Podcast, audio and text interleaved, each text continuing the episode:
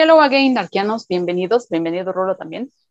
Pues este episodio estará lleno de puro power y obviamente de rock y metal, quizá un poquito más de metal, aunque también rock, ¿no? Pero pues ya saben que una cosa a fin de cuentas conlleva la otra.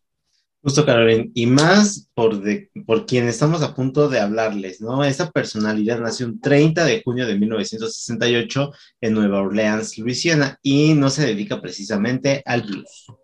Y no solo este lugar fue en el que nació, sino también este, el lugar de donde pues surge la banda a la que pues perteneció.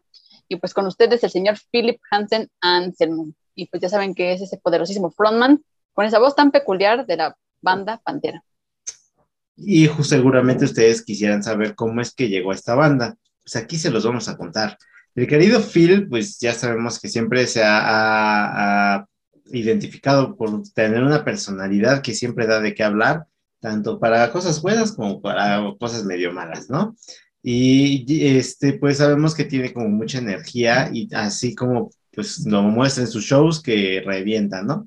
Pero bueno, justamente nos vamos a remontar a la edad de 14 años, donde pues eh, prácticamente estuvo inmerso en la escena de heavy metal, siendo miembro del grupo Samhain y eh, posterior a The Razor White, que era una banda que tenía sus propios temas, pero estaba más especializada a generar versiones de Judas Priest.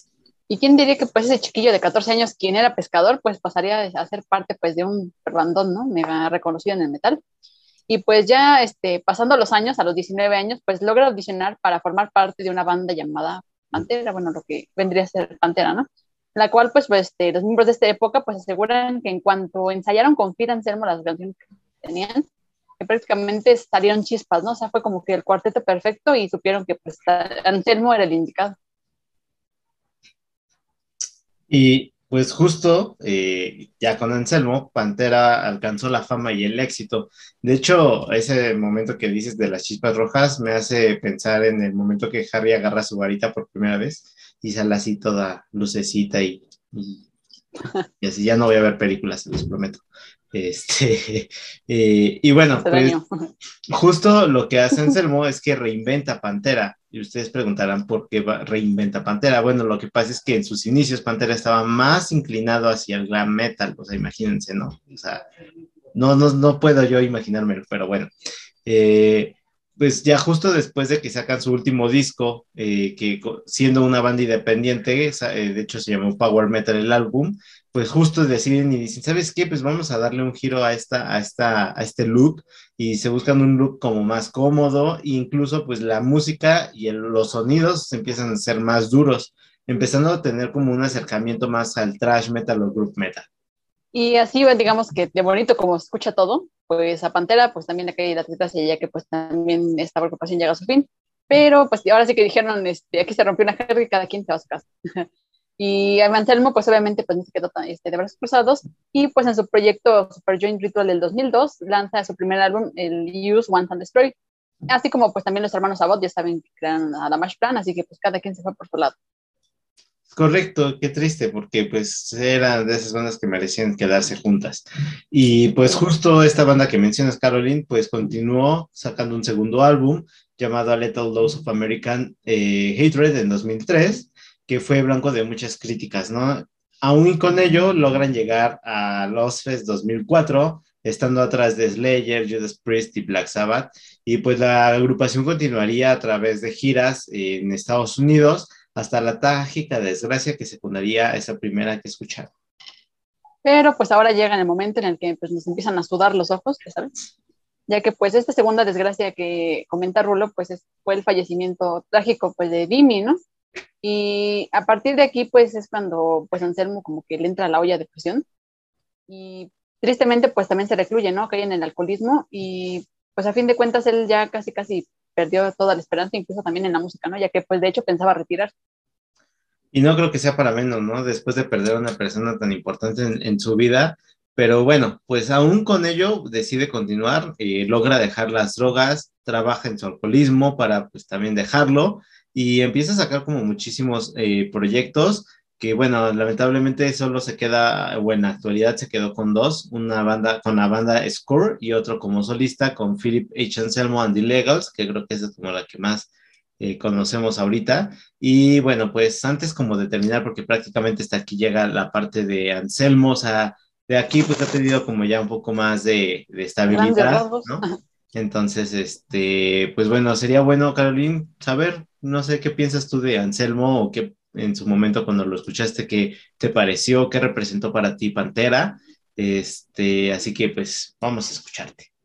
Pues fíjate que Mm, Anselmo no ha sido como de que de los artistas que más he seguido, o como que así en su, en su carrera, aparte de Pantera, porque sinceramente este, yo soy bien, o sea, soy, sí soy fan de Pantera, más no fan como tal de Anselmo, ¿no? Porque como te digo, no lo he seguido de cerca. Pero pues, híjole, Anselmo sí representa como, bueno, Anselmo y Pantera pues representan toda una época para mí, ¿no? Porque incluso hasta recuerdo el primer día que los escuché, recuerdo que hasta ya tenía como 10 años, creo, y pues apenas iba en primera de secundaria, o sea, lo recuerdo todo así tan claramente que porque, porque aquel día recuerdo que era cuando aún pasaban videos este, musicales en el canal 28, se imagina. Mm. Digo, este, no quiero decir mi edad, pero, ah, ya se imaginará. Este, por lo que acabo de decir, ¿verdad? Ya, ya me quemé, pero bueno. Sí, algo así. Eh, me sorprendió, me sorprendió a, tal grado ese, este, este, o sea, ese video que dije, no manches, o sea, que necesito saber quiénes son. Ya pasando pues los meses, creo, no recuerdo en qué punto de la vida supe que eran Pantera. Y pues obviamente pues me enamoré, ¿no? Del sonido, de la rudeza, de la voz de Anselmo, de Anselmo, de todo. qué, raro. raro, ya lo sé. Este, y creo que a pesar de todos los problemas que ha tenido, porque pues este, creo que desde joven, ¿no? O sea, creo que su vida no fue así como que todo color de rosa, porque pues imagínate irse de su casa casi a los 15 años, 16 años, o sea, era un chamaquillo, ¿no? Y pues creo que muchas cosas de las que vivió pues también se vieron reflejadas ya en su vida de adulto. Entonces, pues tristemente digo, no es como que querer así como que justificar este, las cosas que hizo, porque pues incluso hasta por, o sea, se dice o se cuenta que pues cayó en las drogas pues debido a los problemas de columna que tenía y pues para no fallarle a Pantera en los conciertos pues se metía ahí sus chochos y para salir y dar todo en el escenario, ¿no? O sea, quizá fue un sacrificio muy grande, pero pues este, o sea, creo que dio lo mejor de sí en cuanto pudo en, para Pantera y para la banda. Pues yo creo que eso se reconoce, ¿no? Porque incluso hasta en la actualidad, ¿no? O sea, creo que como que se siente todavía la esencia, ¿no? De, de, lo que fue alguna vez o de lo que es aún. Y yo creo que eso es lo que, lo que se le reconoce a Phil. Pero no sé tú, no sé tú qué piensas de esto, Rolo. Pues la verdad es que estoy totalmente de acuerdo contigo, Carolina. O sea, igual no soy una persona que siga muchísimo a Phil Anselmo. Sin embargo, creo que la etapa con Pantera fue algo impresionante, algo que a mi gusto, o sea, a mí me llamó porque tenía esa brutalidad y no seguía el gutural que normalmente ahora conocemos como muy grave, que muchos piensan que porque el gutural es más grave es como mucho más violenta la música.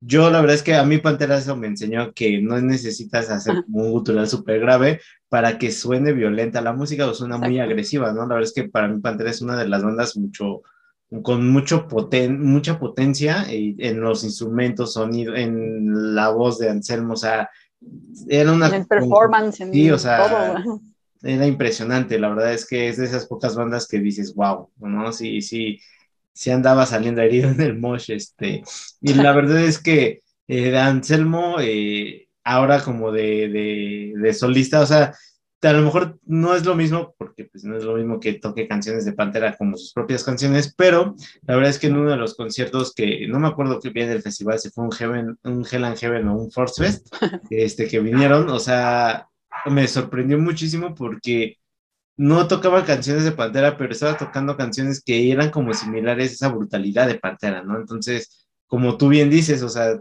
se, se siente el feeling, ¿no? De lo que alguna vez estuvo en Pantera y no te deja sin ganas de mochar, ¿eh? O sea, tú nada más quieres entrar y estar en el mosh y acá. Y ir a partir cabezas y todo. Sí, la neta, o sea, sí, sí, sí. Entonces, creo que a mí eso es algo que me agrada muchísimo de, de Anselmo, como esa energía que te da. Este, y la verdad es que, pues, a lo mejor no ha tenido, creo que el punto es que Anselmo no es comercial, nada comercial. Y eso es también algo chido, ¿no? Porque a lo mejor pues no sé, para haber sido la, en la banda que estuvo, pues él pues, puede haber sido hecho muy comercial. Y creo que él prefirió quedarse como con lo de antes, ¿no? Con lo que hacía y eso está muy chido y es respetable. Y yo pues ahora sí que él es leal a lo que le gusta, ¿no? Exacto, y eso también es de reconocerse, porque muchos caen en, como dices, no, deja tú de lo comercial, porque lo comercial, digamos, lo hacemos todos, ¿no? Lo hacemos, que la gente lo hace pero digamos que no se, no se defraudó a sí mismo, entonces eso es lo chido, no todos los músicos lo hacen. Sí, totalmente. La neta, Bien ahí, Anselmo. Por eso eres nuestro, no nuestro favorito, pero estás dentro de, de lo favorito, pues. Pues sí está dentro de mis favoritos, pero de otro top, luego igual en algún, en algún momento. Ok. Pero este... Sí, me imagino, ¿no? En el top de Miles Kennedy, algo así, supongo. Ándale, algo así, algo así.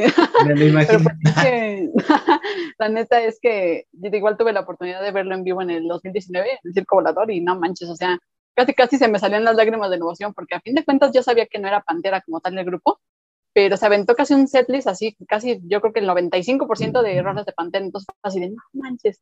Y como te digo, sabes que no es Pantera, ¿no? Porque incluso es, bueno, es, o sea, sabes, ¿no? Lo ves, pero digamos que tiene ese feeling, esa presencia aún, y este, aunque ya no tiene obviamente la misma voz de cuando era joven, aún así sabes que es Anselmo, ¿no? Sabes que quien las está cantando es la misma persona de quien las escuchabas, ¿no? En algún punto de tu vida. Entonces, pues yo sí, por eso, yo sí, la neta, yo sí amo a Anselmo en muchos aspectos y la neta es que también es alguien que, que se respeta, ya sea, ahora sí que, bueno, depende del punto de vista de cada quien, pero este, porque pues muchos así como que, ay, pinche Anselmo, este, ya nada más se cuelga de, de, Pantera, de lo que fue Pantera, pero pues, a fin de cuentas, él también fue Pantera, o sea, que lo merece. Totalmente. La neta, estoy de acuerdo contigo. Pues así, Rulo, y pues así es, Darkianos, ya se las abritas. Están viendo este video, es porque probablemente, pues, pues no sé, les gusta Pantera, este, les gusta el rock metal, yo qué sé. o... Es su llamado al lado dark, agresivo, ansélmico de la música y pues recuerden. Rock with trust.